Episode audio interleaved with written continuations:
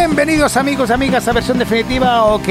A ver, antes de continuar, porque ahora acabo, de, acabo de, terminar el segundo podcast que hemos hablado del Papa y de lo que pasó y me dice, ¿nunca, nunca habéis escuchado lo que pasó tal? Y no habéis escuchado la orgía que se montó después en Cuatro Vientos. Pero, ¿qué tío? Esas son las cosas.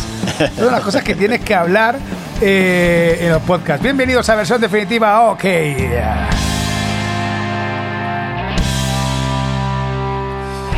¿Pero tú estabas en esas orgías también? no, no, no, no tuve el placer de, de asistir, pero sí, sí fue. ¿No te acuerdas que fue? es- en- ahí estuvieron los compañeros en Cuatro Vientos y era un escenario, la verdad que no sé cuántos metros tenía de, de largo, que hubo un temporal eh, y de casi, bueno, que se subieron los bomberos y todo, bajaron la pantalla.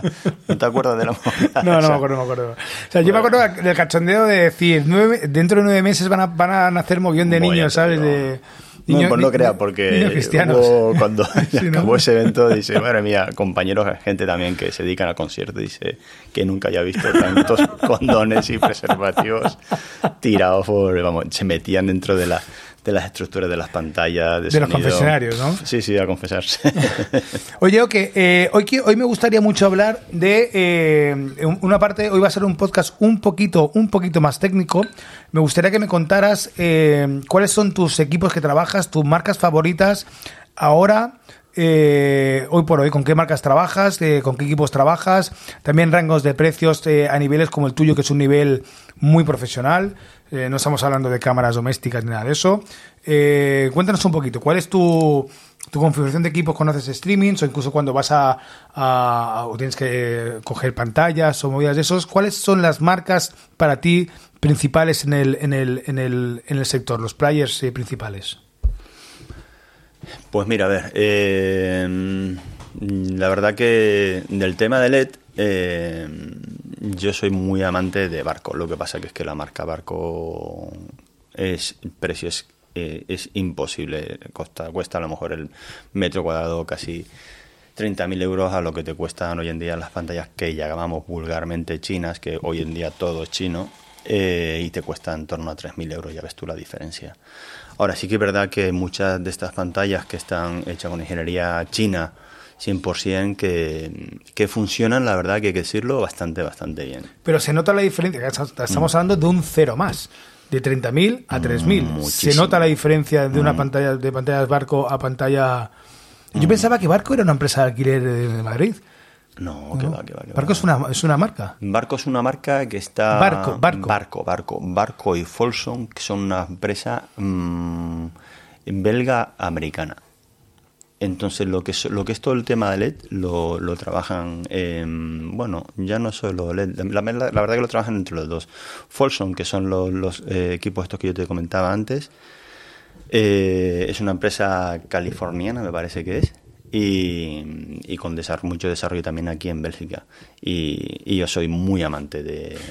Sí, a ver, a mí las Folsom me encantan. Lo que pasa es que al final, eh, una Folsom, necesitas un operador que sepa llevar Folsom, necesitas, es una máquina que vale dinero. No, lo que pasa Eh, que- y es que con el Wacas puedes hacer para según qué niveles. Claro. claro, cuando tienes que hacer cosas más complicadas, evidentemente no. ¿Sabes? Yo, mira, eh, justo el viernes estuve hablando con eh, un ex jefe y, y ahora amigo de uno de la, un dueño de una de las empresas audiovisuales más grandes de, España, la verdad, del sector. Ya no solo de España, sino del sector también. Y él hablándose un poco dice, "Jo, me cuesta muchísimo vender ciertos eventos por el tema de barco, de este equipo que estamos mencionando, que yo menciono bastante, y porque es muy caro, muy, muy, muy caro. Digo, pero es que, y yo le digo, pero es que no tienes que irte ya hoy en día eso, no hace falta, no hace falta. Tienes, pues lo que yo decía antes, tienes que saber hasta dónde llegan las máquinas y saber dónde poder emplearlas. Y hoy, hoy en día hay mucho software que funciona muy bien para el tema de contenidos, ya no el Watch Out, que a mí el Watch Out eh, sí que es un equipo que es muy bueno, es una máquina que es muy buena, pero está destinada quizás para otro tipo de, de desarrollos o de trabajos, más de instalaciones fijas, así que más para directo. Lo que pasa es que antes no había, no había máquinas tan potentes, ahora es todo lo contrario. Hay, las máquinas que ya vienen de venta para calle son mucho más potentes que, muchos hardware que, hardware que, que, manipulamos nosotros de, de, audiovisuales. Entonces, a raíz de eso, todos estos softwares que ya existían, hay muchos que se tienen hace muchos años, como tú conoces el Milumin, Resolumen, eh, eh, QLab, eh, etc, etc. Eh, antes, claro, eran más potentes para las máquinas y, no, no, no, rendían tan bien. Hoy en día es que yo hago virguerías, virguerías con, por ejemplo, el Milumin. Yo, yo utilizo mucho el Milumin, sobre todo en Apple. Pero claro, lo que es lo que nos pasa, lo que tú decías, claro, es que hay mucha competencia hoy en día, lógicamente, y, y yo cuando paso presupuestos, eh, claro, es que yo las máquinas en donde, como tú digo exactamente igual, donde metemos nosotros estos equipos, estos software, son en máquinas que cuestan en mínimo 6.000, 7.000 euros y van, que rinden una barbaridad. De hecho, a este señor, a este hombre, a este, a este amigo le comenté, es que mira, yo por ejemplo, yo meto el mini y tengo en el ordenador el que menos, cuatro salidas 4K 60p y además lo he utilizado porque yo también hago llevo eh, trabajando mucho, colaborando mucho en, el máster de tenis y, hago todo el tema de gestión de pantallas, de envíos y tal. Y el año pasado eh, pusimos, ellos no lo conocían, conocen Watch Out y no conocían esto. Le digo, de verdad, mmm, fiaros de mí. Ellos, la verdad, como llevo trabajando con ellos mucho tiempo, se fiaron de mí y quedaron súper a gusto. Es decir, bueno, eh, desde el primer día que se hizo el montaje estuvo esa máquina trabajando tres semanas sin apagarse. ¿Con Milumin? Con Milumin y hacía cuatro envíos a 4K 60p. Qué bueno. Brutal, brutal. ¿Y sobre qué Mac eh, trabajaba? Con iMac Pro.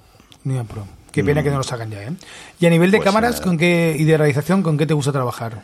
A ver, yo siempre eh, yo he sido muy pro de Sony, de toda la vida. desde que llevo en este oficio en torno a 24 años, que empecé en Tel y tal, eh, unidades móviles con Sony. Eh, y ahora he conocido, la verdad, que lo que es la gama Broscas de Blackmagic y para mí calidad-precio es que no hay otro equipo que le supere calidad, precio. Siempre y cuando no tengas un problema. ¿eh? Siempre y cuando.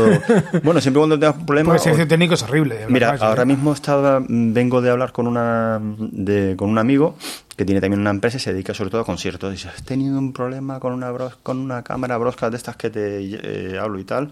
Y la salida de referencia que no me conectaba anoche y, y yo creo que el fallo, porque ya me ha llamado otras veces sobre otros fallos que ha tenido, y yo creo que es una fibra que él lleva alimentada que no, no utiliza la original realmente de la Magic.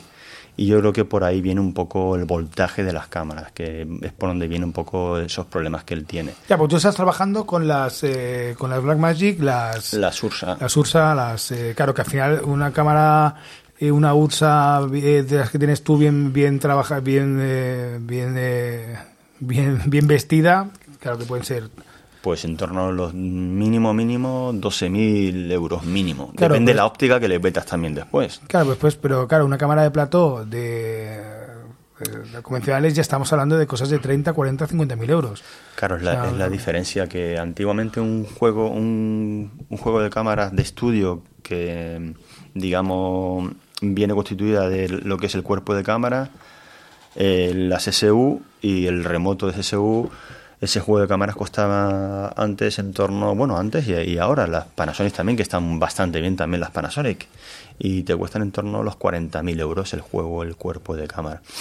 ¿Qué es lo que pasa? Que Blackmagic en ese sentido es bastante más versátil, más versátil, porque ese control de CSU lo tiene muy informatizado, ¿sabes? Y la verdad que mm, funciona bastante bien. Lo que pasa que sí es verdad que ha cambiado un poquito la forma de cómo antes se ajustaban las cámaras, como se ajustan con Blackmagic.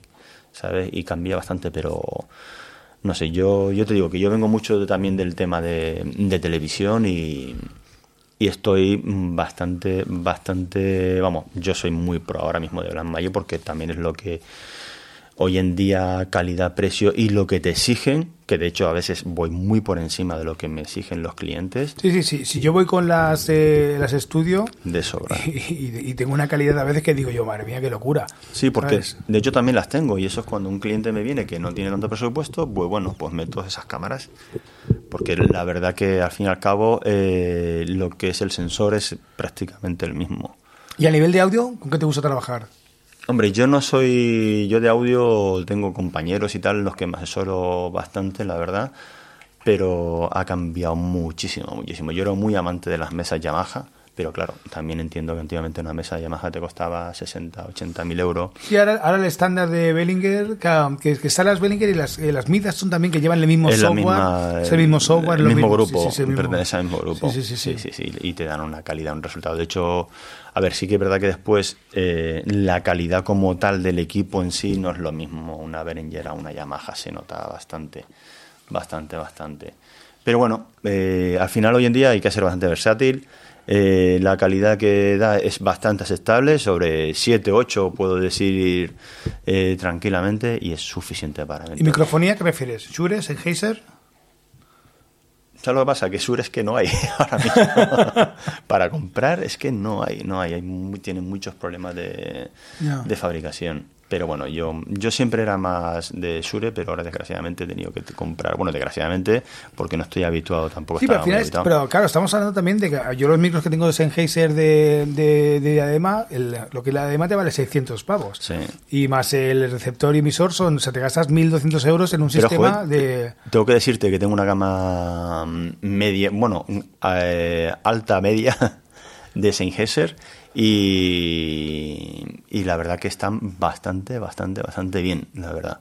Y después el emisor receptor y después lo que tú dices, la DPA, la, la cápsula es lo que al final también manda. Sí, sí, sí. ¿Sabes? Y te cuesta muchas veces más que lo que es el, el, el micro en sí, vamos. Y ya por último, de iluminación, ¿con qué te gusta trabajar?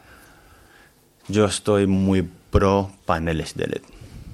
Ya, ¿Alguna marca concreto o algo? o- Bueno, mm, hoy en día hay, hay muchas marcas en gama media que están bastante, bastante bien, incluso marcas, digamos, chinas. Las Neewer y todas esas cosas, Las ¿no? Y estas que te salvan muchas veces, ¿sabes? Eh, Sí, pero para eventos pequeños sí, pero para, para cosas grandes todavía sigues tirando de, Sky- iluminación. Sky Panel, que son. Lo pasa, claro, es lo, lo que hablamos. Al final tú le dices a un cliente que vas a hacerte un evento que donde hay un set pequeñito de, de dos, eh, un presentador y un entrevistado, y le dices, es que te voy a meter. eh, eh, cuatro paneles de LED y tal, no sé qué, y, y bueno, solo la iluminación son 600 euros. Y dice, "Uf, es que adiós, ya se me ha ido el presupuesto. Claro, claro.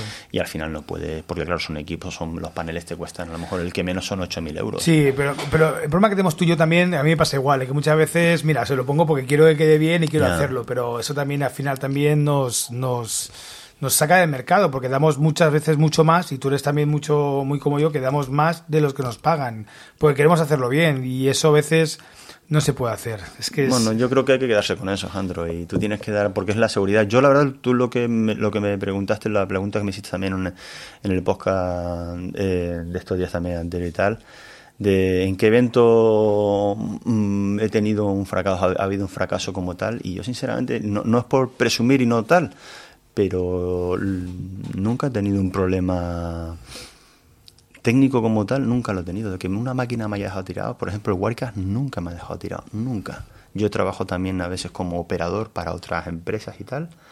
Eh, solo requieren a lo mejor los servicios técnicos y tal.